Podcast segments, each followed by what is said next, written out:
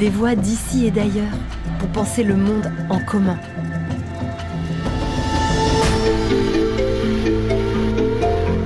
Un podcast original du campus de l'Agence française de développement, réalisé en partenariat avec les Ateliers de la Pensée et Agir pour le Vivant. Comment gérer en Afrique l'urbanisation effrénée? Comment penser l'architecture d'aujourd'hui alors que les contraintes climatiques, sociales et démographiques s'intensifient? Pourquoi les cosmogonies nous aident-elles à changer de regard sur le monde? Sename Kofi est architecte et anthropologue togolais. Il réfléchit à l'avenir de l'habitat et des villes africaines hérité d'une histoire heurtée par la colonisation et d'un présent qui surinvestit la technique. Il invite ici à redéfinir l'architecture moderne autour du sens qu'elle prend sur un territoire. Bonne écoute de ce beau moment. Bonjour Sénamé, euh, c'est un grand plaisir d'échanger avec vous aujourd'hui. Euh, merci pour cet échange. Ma première question euh, serait quel est le grand enjeu pour vous aujourd'hui? Euh, Disons que pour moi personnellement, euh, s'il fallait parler en termes de grand enjeu, ce serait peut-être la, démographie africaine et ce urbanisme incroyable ou cette urbanisation incroyable qui, qui l'accompagne. Euh, c'est une dynamique qui euh, ferait de ce continent, à une échéance de, 30 années, euh, le lieu où serait situé à peu près le quart de la population mondiale, dont un sixième donc des urbains mondiaux. donc les, les, plus grandes villes au monde apparaîtraient sur ce continent. Et dans cette configuration-là, l'Afrique, qui aujourd'hui a une part plutôt marginale dans les processus de, pollution. Euh, je crois que c'est 4% par exemple en termes de contribution à, l'émission totale euh, de gaz à effet de serre. Eh L'Afrique aurait rattrapé et même euh, considérablement explosé ce qui est aujourd'hui plutôt marginal en termes d'effet ou d'impact sur l'environnement. Alors pourquoi est-ce si difficile en Afrique d'aller vers des trajectoires plus vertueuses?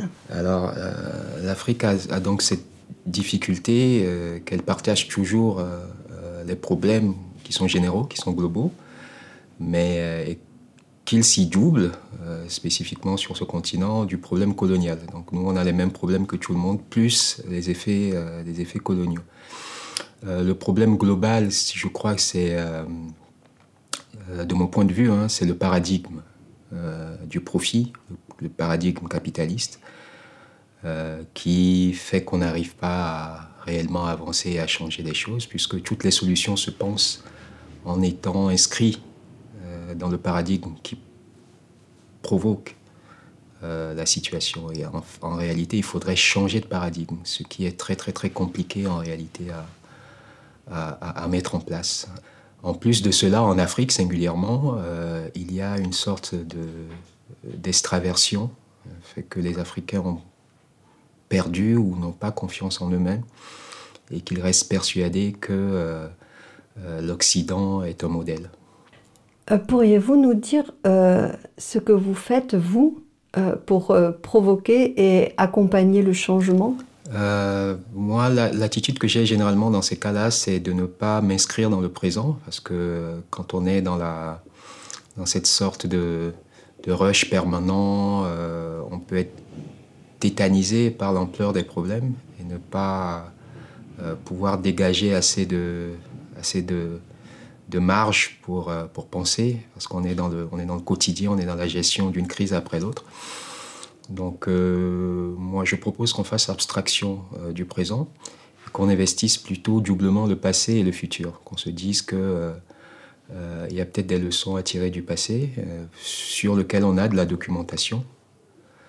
Et on peut proposer des choses pour le futur qui est de moins en moins différé, c'est-à-dire que penser le futur, en réalité aujourd'hui, c'est penser le présent, puisque le futur arrive de plus en plus de plus en plus vite. En tout cas, on, on ferait un peu abstraction de, cette sidération que peut provoquer les problèmes quand ils sont pris comme des... ou quand on veut les prendre en étant dans le quotidien. On se dégagerait un peu de marge, on se dirait qu'on pense peut-être à échéance 20, 30, 50 ans. Et là, on se, sentirait beaucoup plus autorisé à des audaces qu'on n'arrive pas à, mettre en place aujourd'hui parce qu'on veut, on veut gérer le quotidien. Alors revenons sur cette idée de tirer des leçons du passé. Euh, qu'est-ce qu'on peut tirer du passé euh, pour construire le présent? Euh, Alors quand je dis le passé, c'est un passé global, c'est le passé de l'humanité entière. Mais en réalité, ce passé-là est très présent dans certaines géographies, c'est-à-dire que toutes les géographies n'ont pas, n'ont pas complètement digéré le problème de la modernité. Et il y a encore des lieux qui ne sont pas sur des modèles de société très atomisés, du mouvement frénétique en permanence. Et dans ces sociétés-là, il y a encore des éléments de passé. Et donc, regarder le passé, c'est regarder du présent, mais dans d'autres géographies qui ne sont peut-être pas foncièrement occidentale. Et dans ces géographies-là, euh, si on s'intéresse, euh, et donc si on n'est pas... Euh, ce qui est un gros effort à faire aussi pour les Occidentaux, c'est qu'ils se sentent complètement dépendants d'un seul type d'archive, qui est l'archive occidentale. Donc si on regarde à ces archives différentes, on verrait que les sociétés d'ailleurs ont développé des astuces, des stratégies pour euh, mettre en place une relation un peu plus apaisée à ce que nous appelons aujourd'hui la nature, etc. Et euh, alors cela passe par un certain nombre de dispositifs, mais ce serait peut-être pertinent de voir si on ne pourrait pas euh, remettre d'actualité ces stratégies que ces sociétés organiques ont mis en place et stratégies avec lesquelles l'Occident n'a fait que rompre en réalité à un moment donné avec la modernité est quelque chose qui s'est cristallisé autour des Lumières. L'Occident a fait deux ruptures euh, fondamentales qui sont une rupture avec la nature, euh, tout ce que ce qu'on appelle le naturalisme, le fait que l'homme doit euh, se construire en dominant la nature, et une deuxième rupture qui est l'individualisme, c'est-à-dire qu'on a modélisé le groupe social sur le modèle de la nature et on a considéré que l'homme n'était complètement réalisé après s'être éloigné de la nature qu'en s'éloignant du groupe et en étant individu. Donc on a fait euh, du lien comme de la liane en réalité, et c'est ça qui euh, a construit l'homme occidental, mais qui est aujourd'hui un homme global, puisque le logiciel de l'Occident est un logiciel partagé par euh, l'humanité entière. Donc revenir à des sociétés qui, elles, ont patrimonialisé des façons un peu plus des éthiques d'intrication, que ce soit du lien ou de la liane avec la nature ou avec de la structure sociale, et voir euh, quelles sont donc les astuces, les stratégies, les sagacités que ces sociétés mobilisaient pour euh, euh, réussir à créer ces contextes très harmonieux où la nature semblait tisser complètement avec les, les, cadres de vie. Est-ce que vous pourriez nous préciser quelle est la différence entre le lien et la liane? En réalité, il n'y en a pas parce qu'il il y, a, y, a deux niveaux de complexité. Il y a la structure biosphérique et les hommes, en construisant des structures sociales, n'ont fait que s'inspirer euh, de la structure biosphérique. C'est-à-dire que les populations, partout où elles ont été sur Terre, ont développé une, complexité incroyable dans les relations, dans la famille, dans la parenté, dans les liens, dans les obligations des uns envers des autres, mais qui était modélisée sur l'observation de la nature. Donc il y a un biomimétisme déjà au niveau du lien social. Euh, donc il est du lien comme de la, de la liane en réalité. Et c'est euh, fondamentalement en passant par perte et profit là qu'on a fondé la modernité. Et donc la modernité a pu être une éthique à un moment donné, un, nécessaire euh, ébrouement ou un, effort nécessaire de se débarrasser de toute la, charge de la multiplicité des liens ou, de ou des contraintes naturelles. Mais au regard de, l'aventure particulière euh, de cette modernité, on se rend compte qu'il y a peut-être euh, une nouvelle relation à, créer qui pourrait être une sorte de, renouveau de, cet effet structure. Est-ce que vous auriez des exemples d'archives euh, qui peuvent inspirer notre présent? Bon, il y a, y a énormément d'archives. Hein. un outil que j'ai découvert récemment qui me semble très, très puissant, c'est les cosmogonies. les sociétés traditionnelles, partout, ont développé des sortes de discours posés comme indépassables, qui sont un peu leur logiciel à eux. Et ces discours qui sont des grands, euh, des grands sortes de grandes fabulations fondatrices, euh, en réalité sont très codées.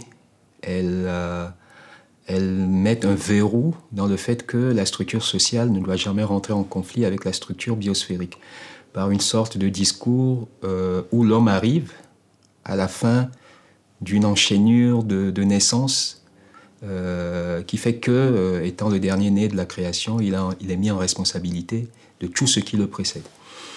Et ces cosmogonies, ces grands discours, ces grands mythes euh, sont déclinés ensuite dans de l'architecture, dans de la musique, dans de, la littérature, de sorte que toutes les actions humaines ont comme ADN ce commandement, ce contrat euh, que euh, la partie ne doit jamais rentrer en conflit avec le tout, que le tout doit d'une façon ou d'une autre prescrire la, partie et, qui font des sociétés très complexes. Si je devais juste donner un exemple qui est d'actualité, ce serait les cosmogonies de plusieurs populations du centre de l'Afrique, les populations Congo, qui ont pour beaucoup en leur centre un petit animal qui est le pangolin. Donc dans plusieurs cosmogonies, le pangolin est un peu le démiurge, euh, l'acteur principal du mythe fondateur. Euh, c'est lui qui apporte la civilisation aux hommes. Euh, et c'est de son observation que l'homme tire beaucoup de leçons sur la construction, la façon de faire famille, etc. Euh, et, donc, à travers ce petit animal, il y a chez plusieurs populations, dont les lélés singulièrement, une sorte de contrat entre le monde sauvage et le monde des humains. Le pangolin est considéré comme un humain dans le monde sauvage. D'ailleurs, il a les attributs d'un homme. Il se tient sur ses deux pattes. Euh, il, grimpe aux arbres, c'est un animal un peu frontière. Et euh, le chef euh, des lélés est un animal chez les humains. C'est généralement un félin, un léopard, etc. Le chef est paré d'attributs du léopard. Et donc il y a comme une sorte d'échange d'otages. Vous savez, c'était aussi un dispositif qu'on mobilisait au Moyen Âge pour éviter que des, des groupes rentrent en conflit. On se marie en tribu où on échange des otages. Et donc l'homme sait qu'il a une représentation dans, la, dans le monde sauvage, le monde sauvage sait qu'il est représenté chez les humains, et quand il y a des conflits, il y a des rites spécifiques où donc le chef rencontre le pangolin et essaie d'aplanir euh, euh, les, divergences, de sorte que euh, la cohabitation entre le sauvage et l'action de l'humain ne soit jamais, ne soit jamais conflictuelle. Donc c'est un petit dispositif, c'est une ressource de l'imaginaire qui est mobilisée mais qui permet de prescrire euh, une éthique de euh, ce, qu'est la production, la production humaine. Et euh, on néglige beaucoup le pouvoir des ressources de l'imaginaire pour régler le problème de l'écologie dans lequel on est aujourd'hui. Alors qu'on est dans une société où le pouvoir de l'imaginaire est pourtant ce qui est le plus en vue. Vous voyez Walt Disney a un pouvoir incroyable pour nous faire penser, aller fonder des, des façons de, penser, des façons de faire, on pourrait utiliser le même pouvoir de l'imaginaire pour développer une sorte de, mythe transversal partagé par l'humanité entière et qui coderait euh, la relation que nous sommes censés avoir avec la nature pour que nous continuions à avoir de la nature et, et que nous puissions continuer nous-mêmes à exister par là. Comment est-il possible de recréer des imaginaires d'intrication? Euh, déjà, il faut explorer les archives, il faut, passer au crible un peu les imaginaires anciens, ou les cosmogonies euh, anciennes, euh, et, faire peut-être ce qui est l'intuition de ce qu'on appelle le structuralisme, puisque ce qui se passe là avec ce festival, cette sorte de fascination qu'on a pour que l'Occident est en train d'afficher de façon presque indécente de mon point de vue, pour des sociétés euh, sauvages euh, euh, à deux écueils. C'est-à-dire qu'on pourrait tomber dans la sorte de, fascination qui, qui amène à des actes, à, des actes un peu folkloriques en réalité, parce qu'on est devenu un peu radical et tous les radicalismes sont des, mauvaises compréhensions des, choses. Ou alors euh, tomber dans un autre écueil qui est de prendre juste des formes, des manifestations, et là aussi de créer une sorte de folklore inspiré des, mondes sauvages. Mais donc il y a une autre approche euh, qui est l'intuition du structuralisme et, je crois hein, ce que disait euh, Lévi-Strauss, c'est qu'il y a des structures et que la variété euh, des civilisations, des, manifestations qu'on observe chez ces populations dites sauvages, en réalité n'est que de façade, mais qu'il y a une, espèce de, logique qui reviendrait euh, et donc c'est à cette logique-là peut-être qu'il faut aller. Il faut aller au-delà des manifestations et voir qu'est-ce qui est fondamental dans cette relation que euh, partout dans le monde, des sociétés dites cohérentes, euh, qui ont pu établir une coexistence pacifiée avec leur environnement, ont, pu, ont pu identifier. Et donc si on arrivait à identifier cette sorte de fond commun, cette logique, alors logique c'est peut-être pas le, bon mot parce qu'il nous verrouille encore à de la scientificité et donc potentiellement on peut être attrapé par le paradigme du profit, mais peut-être cette sagesse que des sociétés partout ont pu, ont pu identifier euh, va au-delà de la forme particulière qu'elle a pu prendre chez des Indiens de tel euh, coin d'Amérique ou chez des Dogons en Afrique, mais ce serait donc un patrimoine humain euh, dont tous les humains partout ont eu l'intuition. Et si on se saisit donc de ce patrimoine, de cet ADN de la chose, on est complètement autorisé en Occident à le valoriser, à le développer comme on veut, parce que c'est un patrimoine de la sagesse humaine. Et on, éviterait les, écueils de tomber dans du folklorisme. Alors vous vous intéressez tout particulièrement à l'architecture comment euh, l'architecture peut-elle être un levier de transformation? Alors, l'architecture, singulièrement chez les, chez les Africains, est, la projection au sol du système de pensée, euh, de relations très complexes où il y a de la parenté, euh, du politique, etc. Donc, c'est un bon, un bon moyen de, saisir la complexité de ces, sociétés-là mais c'est aussi un acte bâtir euh, qui commence toujours par de la fondation. Et au moment de la fondation, on fait le résumé euh, de tout le mythe. Et donc on a à ce moment-là une possibilité de saisir euh, un peu peut-être les éléments de ce fond commun dont, je parle. Moi, je procède beaucoup par intuition. Hein. C'est à la fois la puissance peut-être de ma démarche, mais aussi ses limites c'est que je me dis qu'en en observant les architectures traditionnelles africaines et en les mettant en rapport, on pourrait peut-être réussir à isoler euh, cette ligne dure, cette, euh, cet ADN qui est partagé par tous et qui va au-delà de la richesse des formes qu'on observe au, premier abord. Et si on identifiait que cet ADN-là peut valablement prendre en charge euh, les, les, problèmes contemporains que nous avons aujourd'hui, ben on serait tout à fait autorisé à, retourner à ces architectures-là. Et quand je fais donc ce travail de crible pour essayer d'identifier euh, cet ADN, je tombe sur des choses qui effectivement semblent apporter une réponse aux problèmes qu'on a aujourd'hui ou des concepts qui, sont, qui ont l'air d'être très contemporains.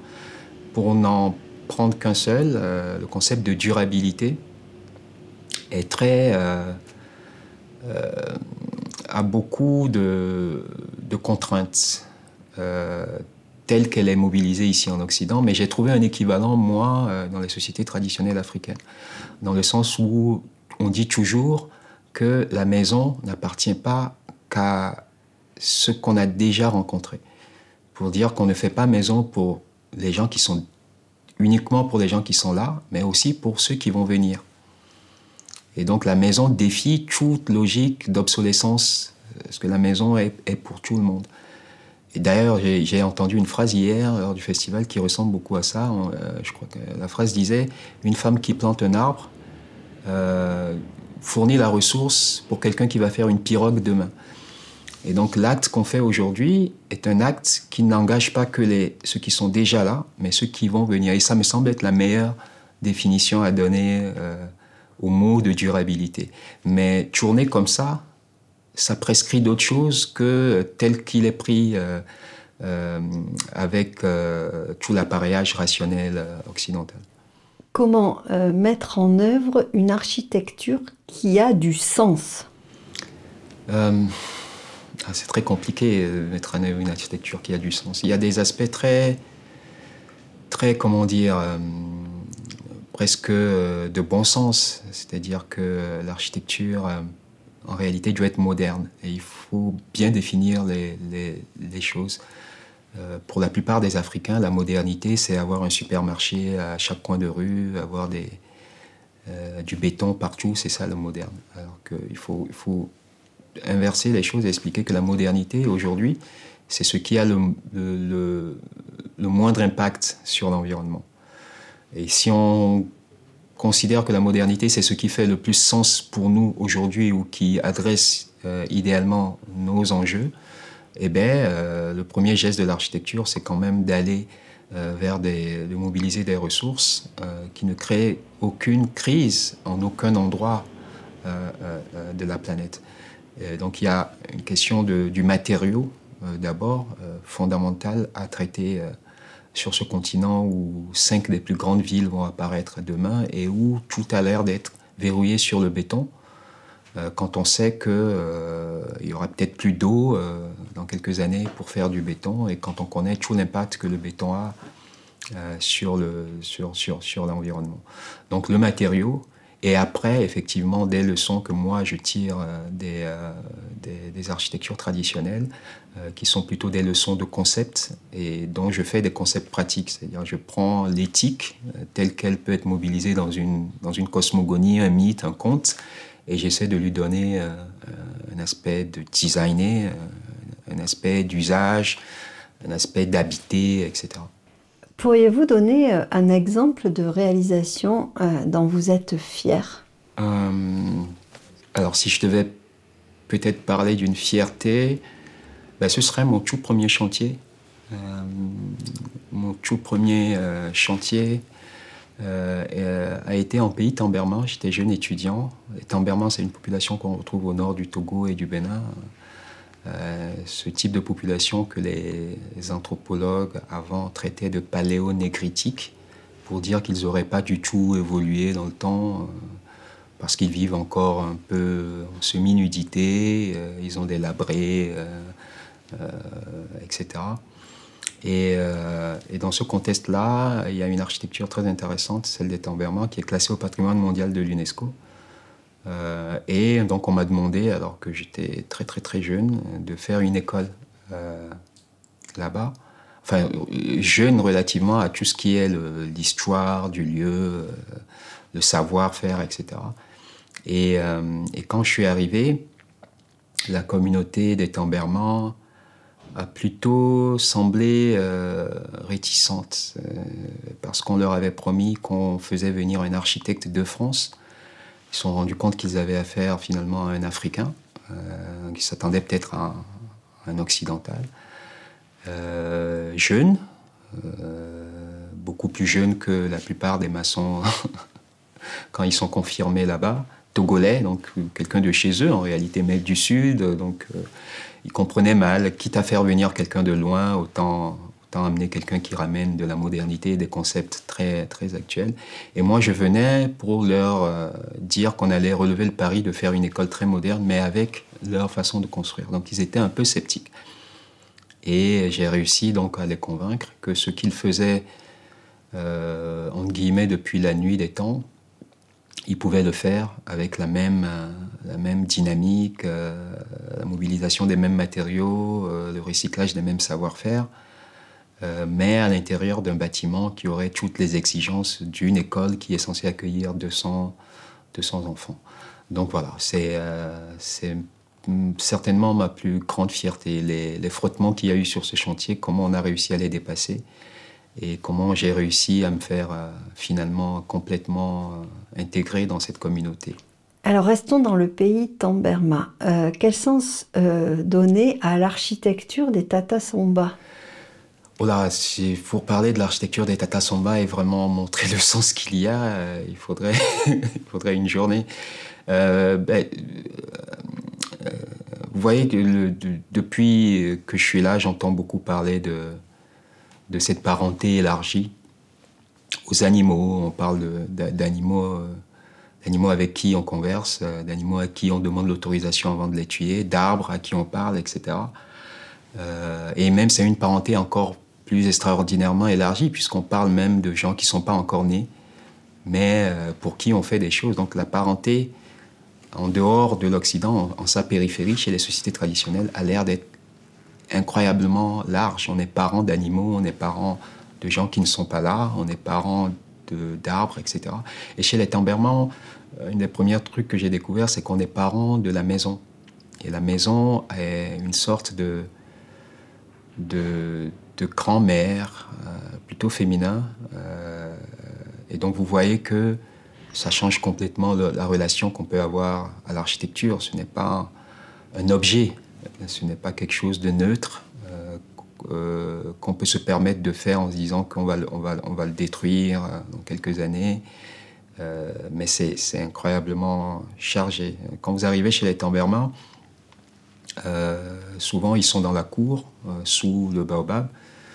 Vous ne saluez pas les gens. Vous les dépassez et vous allez d'abord passer la tête par l'embrasure du, du, tata avant de revenir parler aux gens. En faisant ça, vous saluez la maison.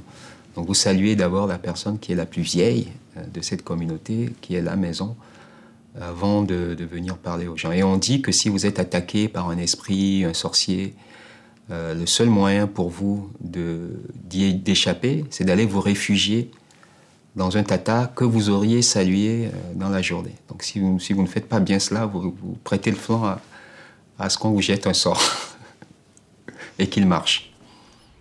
Alors pourquoi euh, la réussite d'un projet comme l'école du pays Berma n'est-elle pas si fréquente?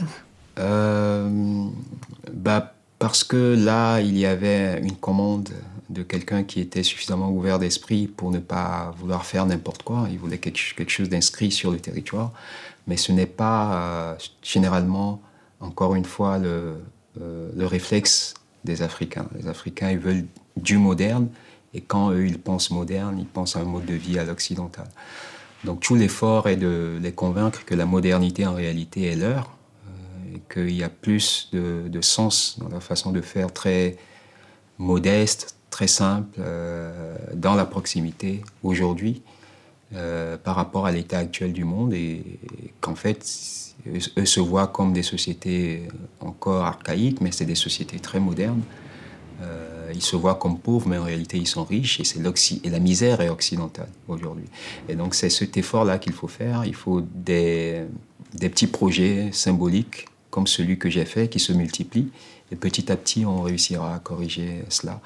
Euh, mais euh, toute la difficulté ou toute la difficulté est dans le petit à petit. Quand on parle de, de ressources qui se raréfient, mais la ressource la plus rare en réalité, c'est le temps. On n'a plus le temps. Euh, il faut aller très vite. Et, voilà, c'est un peu le dilemme qu'on a à solder. Aujourd'hui, est-ce que vous diriez que l'architecture telle que vous la concevez est de mieux en mieux comprise Non, non, franchement non.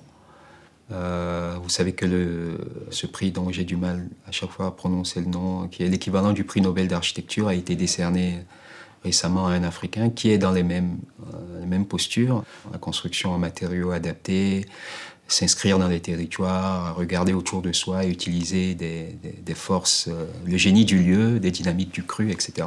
Donc ça, c'est le genre de, de signal le, qui peuvent aider à, aller plus vite, mais il faudrait que cela se multiplie.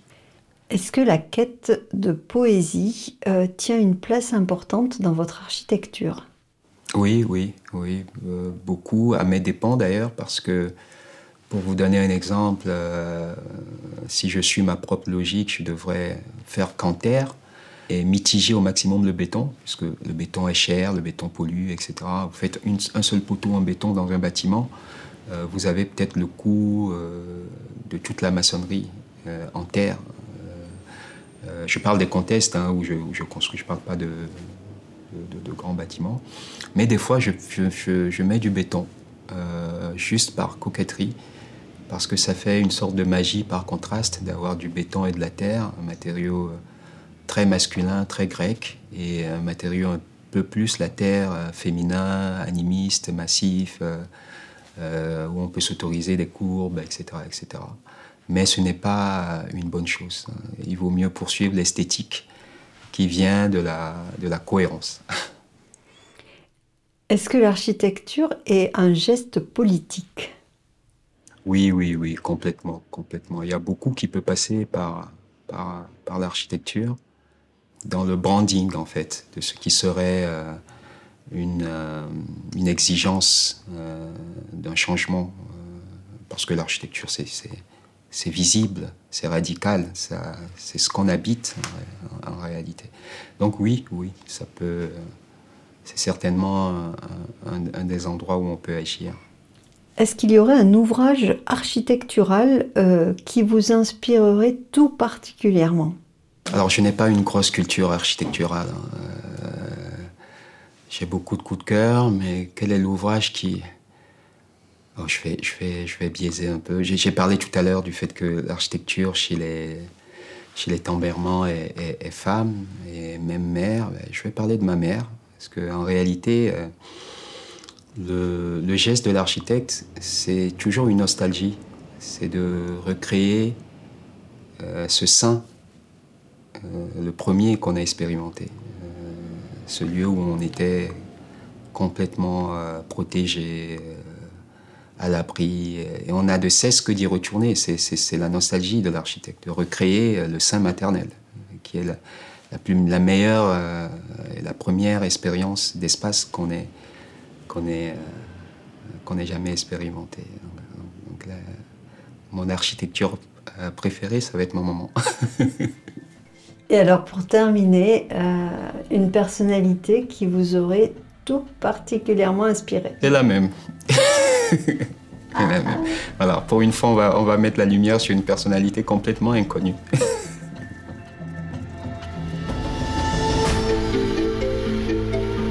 Merci Sénamé pour votre douceur et votre sagesse et pour cet échange inspirant que nous avons enregistré au festival Agir pour le vivant à Arles. Et merci à vous, chers auditeurs, d'avoir partagé cette écoute avec nous. Nous nous retrouvons très bientôt pour des nouvelles de demain. C'était Des nouvelles de demain avec Sename Kofi. Au micro, Sarah Marniès. Un podcast original du campus de l'Agence française de développement, réalisé en partenariat avec les ateliers de la pensée et Agir pour le vivant. À retrouver sur le site afd.fr et sur toutes les plateformes d'écoute.